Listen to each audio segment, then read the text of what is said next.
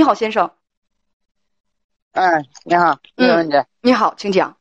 我今年二十八呃二十九岁嘛，然后我老婆就是这个月跟我说要离婚嘛，我想咨询你一下，看能不能挽回嘛？咱们来说，今年你是二十九岁，你爱人多大年纪？嗯，爱人二十四岁，嗯，结婚几年了？有几个孩子？有一个孩子，结婚我们孩子六岁了，我们是一四年结婚的，我问你登记多久了？登记一八年登记的，一八年登记，结婚三年，但是孩子已经六岁了。你妻子今年是二十四岁，嗯，她十八岁的时候就跟你过了，是吗？十是是是，对，孩子六岁，十七岁怀孕，十八岁生下了这个孩子。对对对，你刚才说他跟你提出了离婚，实际上这不确切。实际上在这一个月当中，他跟你提出了两次离婚，他的理由是什么？他的理由就是说我不想跟你过了，对你没感情了，他说。他说对你没感情了，那你怎么回应呢？你同意吗？我不同意啊，嗯。所以你们两个最终谈出一个什么结果来？他就说嗯不同意就就去起诉呗。我说起诉你你以什么理由理由去起诉我？我们两个又没有什么原则性的问题，我就说。嗯。后来呢？后来他也没也没去，这是在上一个月当中发生的事情。说你没感觉，说跟你没感觉了，向你提出了离婚。接下来又发生了什么？嗯、是，因为是主要是因为我发现他在微信上跟别人聊天嘛，跟别的男的在聊天嘛，然后那男的给他转钱嘛，就是一次转几十块啊，一一两百啊这样的，然后然后我发现了，他就说他就跟我说是，嗯，我聊之前我都我都呃知道有一天要被你发现的，他说。他跟那个男人到底是什么关系？他跟那个男的就是聊暧昧的呗，就是天天我也具体聊什么我也不知道，但是但是我确定他们两个是聊暧昧的那些。他们有什么暧昧的语言？让你看到了？就是说想我了，想我了吗？然后怎么怎么样的？然后就就说他又惹你了，就说说我嘛。那个男的问问他，都说出了想我了吗？这句话，先生，这已经不是暧昧的范畴了吧？那么你、嗯、对，就是精神出轨了嘛？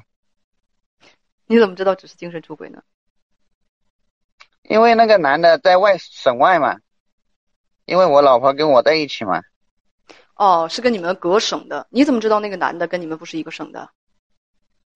因为我知道啊，因为那个男的是是嗯、呃、是另一个省嗯省外的嘛，另一个省的嘛。你确定啊？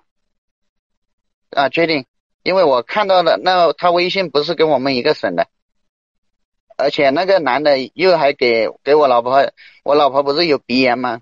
然后他们就是在抖音上问了问了一下，问问问了，就这样聊着聊着，然后那个男的就给他寄寄那个鼻炎的药给我老婆治嘛。咱们不要说出别的平台的名称啊，这是第一。第二就是很多事情，先生啊，不要想当然、嗯、啊。你说看那个微信上呃在哪儿？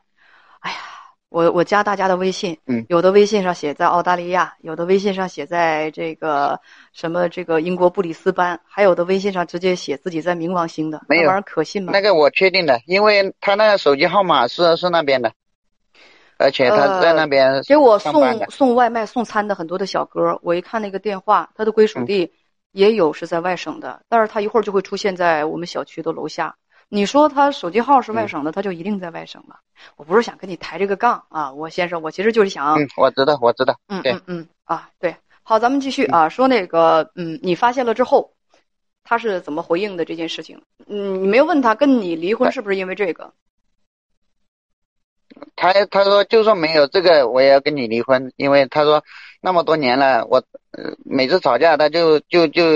一吵架就谈呃提出提出要离婚，然后我不同意，然后之前呃每次提离婚了，然后第二天就就好了。他有时候说呃吵架过后，我问他你是不是真的想离婚，他说就说是气话，但是现在他就跟我说，以前我每次说离婚都是真的，他说都是说真认认真考虑过考虑过的。他现在呢，就说了一句话，他说：“我聊这个男人的时候，我就知道你能发现还在坚持，他现在还在坚持要和你离婚，是吗？”对对对。他经常会提离婚这个事儿吗？没有，就这个月提了两次。所以你是什么意思呢？我就是不想离啊，因为小孩子那么大了，然后那个对他也还有感情嘛。嗯，如果你不想离的话，你就告诉他死了这条心吧。你告诉他你是不会离婚的，你告诉他在以后对啊，我也我也跟他说。能能听我把话说完吗？啊，可以。告诉他以后婚姻当中吧，你要和他好好的相处。你看，嗯，然后你努力一段时间，看看行不行？看你媳妇这个状态吧，嗯，第一呢，就是有外心，嗯，没有外心，闲着没事儿在跟微信上跟人说，动不动我想你了，我想你了，想什么想啊？这已经不是说这个暧昧的范畴之内。什么叫暧昧？暧昧是有很多的窗户纸没有捅破，他们这什么窗户纸都稀烂了，那根本就是在一块儿，那就是调情啊，所以还叫什么暧昧？我们大家一定要把暧昧和真正的这个调情，你把它这个东西给给给弄清楚一点。是吧？我不管他是跟谁出轨，但是他这个这个出轨的迹象还是挺明显的。然后，如果是变心了，真的就觉得跟你在一块过就没意思了，可能他就会真的跟你坚持离婚。你要想的就是，如果这个女人已经不爱你，你后半辈子是不是要跟一个躺在你身边却想着别的男人的女人在一起？维系一段婚姻，我觉得这个没毛病，没问题。但是维系一段婚姻，如果代价和成本太大的话，我们要仔细的去想一想，去考虑考虑。为什么？因为它关系着消耗自己的人生。如果就是你就是维系这段婚姻，跟他生活在一块儿，成天冷冰冰的，一点也不幸福，没有暖啊，没有关爱，呃，两个人只是连话都不说，就是说搭伙过日子，两个人就这么凑合着过，就就彼此双方都心知肚明，我不爱他，他也不爱我。然后两个人呢，就是说可能各自最后还有了出轨对象，就维系这样一段婚姻，我觉得对孩子真的也不是什么好事儿。但是现在这么维系婚姻的还挺多的，一谈起对方，根本就跟两口子一天也说不上几句话，提跟自己的亲人朋友提起对方的时候，就是一脸冷笑。那么面对孩子啊，两口子就是就是说自己各怀自己的心思，钱也不放在一块儿，甚至有的时候都不一桌吃饭，有的夫妻甚至都都根本就。分隔两地啊，这么的几年见不到一次面儿，就是一句话，为了孩子啊，两个人在坚持婚姻。我觉得这种自私的人不是为了孩子在坚持婚姻，他们就是为了婚姻而在坚持婚姻。为什么？因为对于大部分比较传统的中国人来讲，离婚还是一件很可怕的事情。我不愿意离婚，我不想离婚，所以我就，所以我就什么呢？啊，我就那个，我不想离婚，所以我就坚持继续为了这个婚姻而坚持这个婚姻。当时给自己找的理由很漂亮，很好听啊，说为了孩子什么？其实孩子，我跟你讲，跟单亲家庭没啥区别。而且看着父母这么冷冰冰的，对孩子一点都不好。孩子就特别的敏感，在这种家庭长大的孩子，父母感情不好，孩子很可能将来他第一他处理不好亲密关系，他跟别人的关系也不容易，他不容易建立亲密关系，他也容易冷冰冰的啊。这是第一。第二就是，就是你你你就发现有一些有一些孩子在这种家庭当中长大，这人就很冷漠。这人就很冷漠，在他跟在爱的环境当中、有爱的环境当中长大的孩子，他是绝对不一样的。人很冷漠啊，就是而且人很脆弱，经不起什么风浪和打击。对于爱情和婚姻，实际上都没有特别好的一种概念，也没有什么安全感，因为他知道父母关系不好，这个家随时有可能房盖哗的一下子被掀开。你让这样的孩子有安全感，他也是不可能的。他的他的父母也不是什么他的优秀榜样，反正就是就是就是这样。那如果是。我就觉得，如果真的是为了孩子，两口子就应该努力的去好好处，去相爱。如果你妻子呢，她能够跟你达成共识，两个人收心，就好好的在一起的话，收心好好在一起的话，就要知道以后该怎么好好相处，以对方能够接受并且喜欢的方式来对待对方。呃，有很多的恶性循环是这样的：俩人呢谈恋爱的时候也挺好，刚开始结婚的时候也挺好，但是在结婚之后，很容易发生的一种事情就是，丈夫自个儿玩自个儿的去了，就会。忽略妻子，不像不再像谈恋爱那个时候那样重视妻子，重视妻子的感受，是吧？那么或者说是那个，嗯，对于妻子有那么关注，往往关注力就就就是关注点就跑到别的地方去了。那在这种情况之下，妻子就觉得备受委屈，啊，那个丈夫也不哄她了，也不宠她了。更可怕的是，生下孩子之后，丈夫就觉得，哎，我这个婚姻就稳当了，有老婆有孩子，老婆孩子热炕头，所以丈夫有的忙着去刷手机去了，有的忙着去那个打游戏去了，有的忙着自己的工作去了。总之，就就是很少有结婚之后丈夫在专心致志的忙媳妇儿的。那一旦女人受到这种冷落，那么我觉得人品好一点的，他就会觉得这个婚姻关系很绝望，他可能就会动离婚的心思，或者说动对付着过日子的心思。那人品不好的，就在外头找别的男人了，就开始找情人了，开始背叛婚姻了。你对我不好，人品不好的会这么想：你对我不好，自然有男人对我好。那我就在外头就找呗，就会这样。所以说，这个恶性循环一定不要有。就是我建议大家，如果想避免这种情况的发生，我们一定要绷紧那根弦。结婚之后和谈恋爱的时候一样，你也把对方放在心上，当回事儿。你不要结婚之后，不管丈夫对妻子还是妻子对丈夫，都不当回事儿了。那自然关系就会冷下来。为什么很多人都是恋爱的时候关系好，结婚之后关系就不好了？为什么是我是你女朋友的时候，我就感觉到啊，我是女王，是公主，被你宠；我是你媳妇儿之后，那掉价掉的就不只是一点半点往往那个万丈深渊里去掉去。咋当你的媳妇儿就不值钱呢？那好，那我就以后我就不当你媳妇儿了。那就是这么就是这么一个，那个那个发展规律，就是这么一个一个一个逻辑。我不知道你听明白我的意思没有？如果你们两个能够达成共识，还想把这个日子过好，那么都要把对方放在心上，再努力一把，且行且珍惜。如果他真觉得无效，他已经完全不爱你了，我也劝你干脆利落的放弃，就是这样。嗯，还有就是他觉得我那么多年跟我在一起，我太管着他了，他他就这样说。你都怎么管他呀？就是他说管他没朋友，他想去做什么也不让他去这样的。你凭什么呀？为什么？为什么要这么做？